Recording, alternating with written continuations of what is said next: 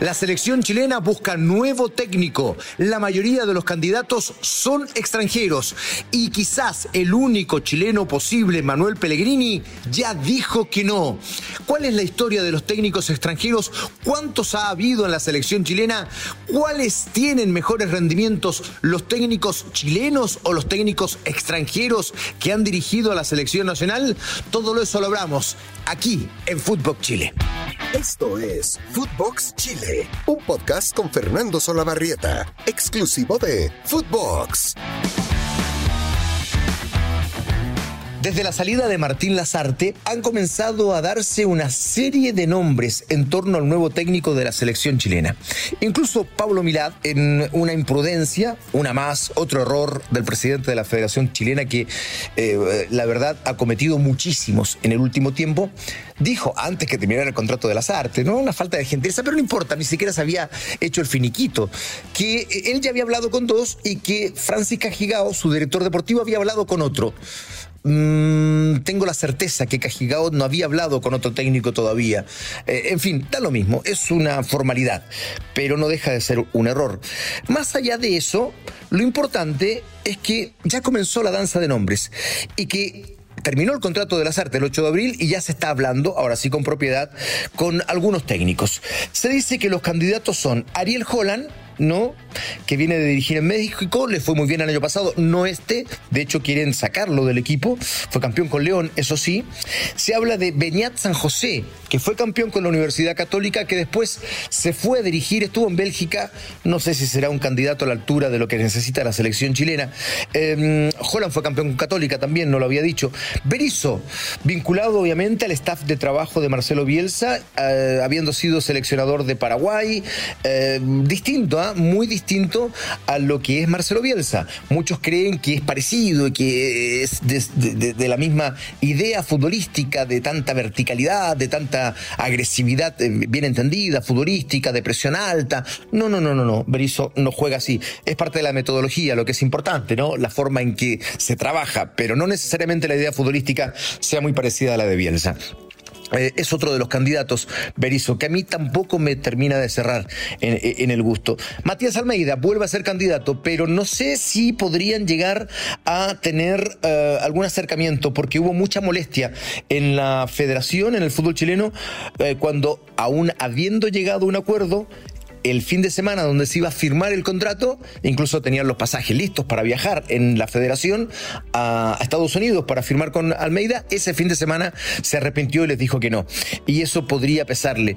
Eh, y después está Sebastián Becachese, sí se habla de, Sebastián Becachese, que tiene un juicio con la federación. O sea, no solo Becachese, Becachese digo, aprovechó la administración de Jaude, que sabemos cómo terminó, todas las platas que se perdieron y que la verdad no se extraviaron sabemos muy bien para dónde fueron. Bueno, en medio de todo eso, Becachese fue parte del staff técnico que, se, que pidió subir su sueldo y que logró subir su sueldo en medio de todo esto que estaba ocurriendo en 12 oportunidades. 12 oportunidades. Está bien, la culpa en definitiva pudo no haber sido de ellos, sino de los dirigentes que eh, entregaban y entregaban y entregaban más plata, y está bien, está bien, pero en este instante, además de todo eso que logró ganar con la selección chilena, después demandó a la federación y la tiene demandada la Federación de Fútbol Chilena con un juicio millonario. Por tanto, a mí me parece que por, por, esta sola razón, Becachese no podría ser el técnico de la selección chilena. Y si me apuran a mí desde una cuestión de estatura moral, creo que la selección chilena requiere de personas que tengan un currículum personal em, distinto al que hoy día ofrece Sebastián Becaches. Esa es, esa es mi impresión, ¿no? Y eh, creo que es importante también señalar porque en este instante la federación tiene un conflicto judicial con Becachese. Sería delirante que fuera él el técnico de la selección chilena. Además, un técnico que exhibe éxitos solo en defensa y justicia en sus dos pasos. No le fue bien en Independiente, le fue muy mal en la U y no le fue muy bien tampoco en Racing. Así es que no me parece que sea un técnico que esté a la altura de las circunstancias tampoco. Como ustedes observan, son básicamente técnicos extranjeros, pero hay un candidato natural siempre, tal vez el único chileno, Manuel Pellegrini. Pero él ya dijo que no. Incluso se encargó de desmentir a Milad en estas semanas que ha tenido Milad de una equivocación tras otra, cuando eh, dijo que en realidad no iba a hablar con Pellegrini porque sabía que iba a decir que no, que ya había hablado con Arturo, su amigo, haciendo referencia a Arturo Salá. Bueno, Pellegrini salió diciendo en España que con su amigo no había hablado nadie y que en realidad, bueno, eh, él siente que no era el momento de llegar a la selección, pero que además con, eh, con una dirigencia así no sería el técnico de la selección chilena. Lo dejó clarito. Pero en esta semana, en una entrevista en el larguero, Pellegrini, quien fue consultado a ver si le gustaría ser técnico de la selección española, dijo que le encantaría, que quiere mucho ese país, pero que no lo haría. Y dejó un concepto que me parece súper interesante. Dijo, yo creo, cito a Pellegrini, que es relevante y muy importante que el técnico de una selección haya nacido en ese país que sea parte a lo menos del medio futbolístico de ese país. Hago esta salvedad porque nosotros tenemos ejemplos de eh, dos técnicos, por lo menos, el caso de Nelson Acosta y Claudio Borghi, que aún naciendo en otro país, Uruguay y Argentina, ellos se consideran productos del medio futbolístico nacional. Y allí se puede entrar, creo yo, a flexibilizar un poco el concepto de Pellegrini, del que yo no estoy tan de acuerdo, pero que es interesante traerlo. Por eso eh, nos pareció eh, apropiado hacer una comparación y una breve historia de la selección chilena y sus técnicos. Fíjense ustedes que desde 1916 hasta este año 2022, la selección chilena ha tenido 47 técnicos, 47. De aquí, de esos 47, perdón, 23 han sido chilenos, nacidos en Chile. 9 argentinos, incluye a Borghi. 5 uruguayos, donde está incluido Nelson Acosta. Por tanto, la balanza podría inclinarse hacia más chilenos que extranjeros, porque en este instante, sumando a Borghi como argentino y Acosta como uruguayo, hay 23 técnicos chilenos de los 47 y 24 extranjeros. Por tanto, en este dato, la selección chilena ha sido más veces dirigida por técnicos extranjeros que chilenos. A los nueve argentinos y cinco uruguayos se suman cuatro húngaros. Esto es una rareza. Claro, bueno, eh, sobre la década del 50, en la mitad del siglo pasado, el fútbol húngaro era muy importante. Bueno, cuatro húngaros dirigieron en Chile, un italiano, un inglés, un alemán, un croata, un español y un colombiano. Completan la lista de los 24 técnicos extranjeros. El primer técnico que tuvo la selección chilena fue Carlos Fanta, que había sido jugador y también árbitro y que dirigió a la selección chilena en el sudamericano de 1916. Algunos de estos datos los dimos, ¿ah? Exactamente lo recuerdo, el día 28 de febrero cuando intentamos hacer una suerte de evaluación y de ranking y tratar de contestar, si fuera posible entre todos nosotros, esto es una conversación, quién había sido el mejor técnico de la historia de la selección chilena. Y ahí peleaban Bielsa, me acuerdo, y Riera, en fin. Bueno, eh, por tanto hay algún dato que se parece respecto de ese podcast porque lo dábamos como antecedente. Primer técnico de la selección chilena en el sudamericano de 1916. El primer técnico extranjero llegó muy rápidamente del poderoso en ese instante, lo sigue siendo, fútbol uruguayo. Fue Juan Bértola, que dirigió en el sudamericano de 1917 a La Roja. El primer técnico europeo en dirigir a la selección chilena? Bueno, el italiano Giuseppe Rossetti, que en el sudamericano de 1926 dirigió a la Roja de Todos. Fíjense que estamos en el 2022. ¿Saben ustedes cuál fue el último técnico nacido en Chile que dirigió nuestra selección? Juvenal Olmos, que la dirigió entre el año 2003 y el año 2005, ¿no? Después fue reemplazado por Nelson Acosta en eh, otro periodo vivido por Don Nelson en la selección chilena. Después estuvo Claudio Borghi eh, y el propio Nelson, ¿no? A posterior de, de Juvenal. Este, pero ellos eh, son nacidos en otro país. Yo pienso, como dicen ellos, que son producto del fútbol chileno, y estoy de acuerdo, pero una cuestión técnica de nacionalidad, para poder armar la estadística, eh, obviamente Juvenal Olmos es el último técnico nacido en Chile que dirigió a la selección. ¿Qué técnico ha dirigido más partidos a la selección chilena? Es Nelson Acosta, con 94 partidos. Después, aparece Luis Tirado con 52 encuentros. A continuación, Marcelo Bielsa. Luego, Jorge Sampaoli, Bielsa con 51.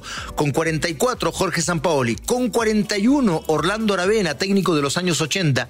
Y con 37, Luis Santibáñez, a fines de los 70 y comienzos de los años 80 en la selección chilena. Esos son los técnicos con más partidos en general, ¿no? Tomando en cuenta amistosos oficiales. Ahora, los técnicos con más partidos oficiales, mundiales, Copas Américas, clasificatorias, eh, Copa Confederaciones, que la jugó Chile, recuerden ustedes, perdió la final con Alemania, dirigido por Pisi. Eh, el que más dirigió, Nelson Acosta, 47 partidos oficiales, 45 Luis Tirado, 25 Juan Antonio Pizzi, 22 Marcelo Bielsa, 21 Jorge Sampaoli, 19 Martín Lazarte, 16 Luis Santibáñez y Juvenal Olmos. Los técnicos con más partidos en clasificatorias mundialistas, es para lo que se va a contratar, para Copa América y clasificatorias, tendiente a llegar al próximo Campeonato del Mundo 2026 en México, Estados Unidos y Canadá. Bueno, en clasificatorias, el que más dirigió, otra vez, Nelson Acosta con 30 partidos. A continuación, Marcelo Bielsa con 18 en un solo ciclo de clasificación mundial.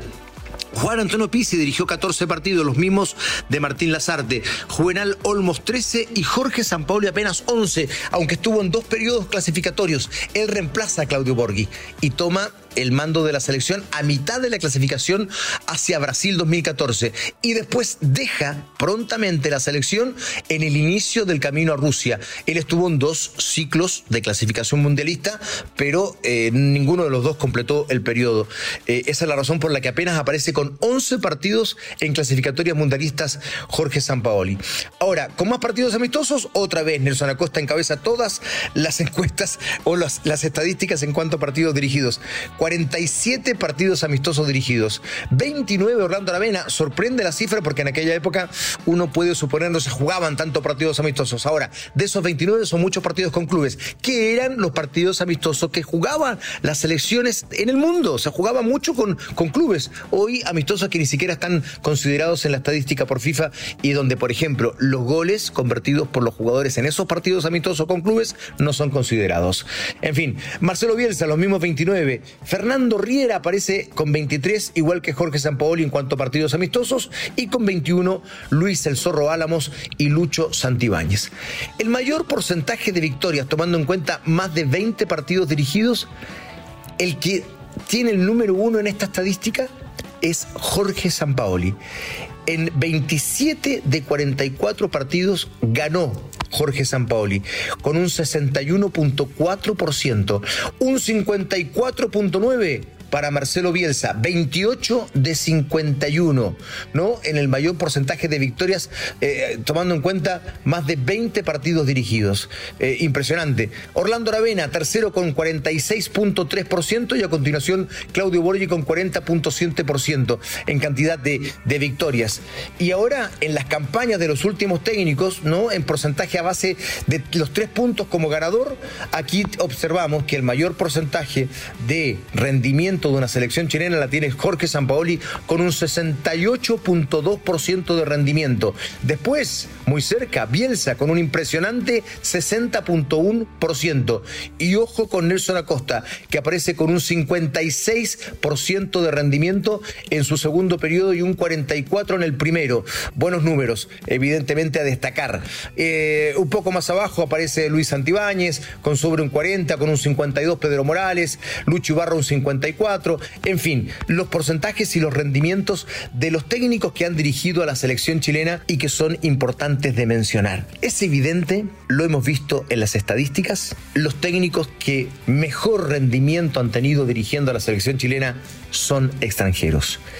Y aunque yo siento que hay una mirada despreciativa hacia el técnico nacional en general, también creo que es importante decir que los técnicos nacionales hoy, salvo Manuel Pellegrini, ninguno aparece con los méritos suficientes como para tomar la selección, con lo cual yo entiendo que la mirada sea otra vez hacia los extranjeros. Y si lo observamos en base a lo que hemos escuchado en estadística e historia y números, la verdad es que cuando una selección chilena es dirigida por un técnico calificado, que esto es lo importante, eh, proveniente de otro país, es cuando mejor le ha ido.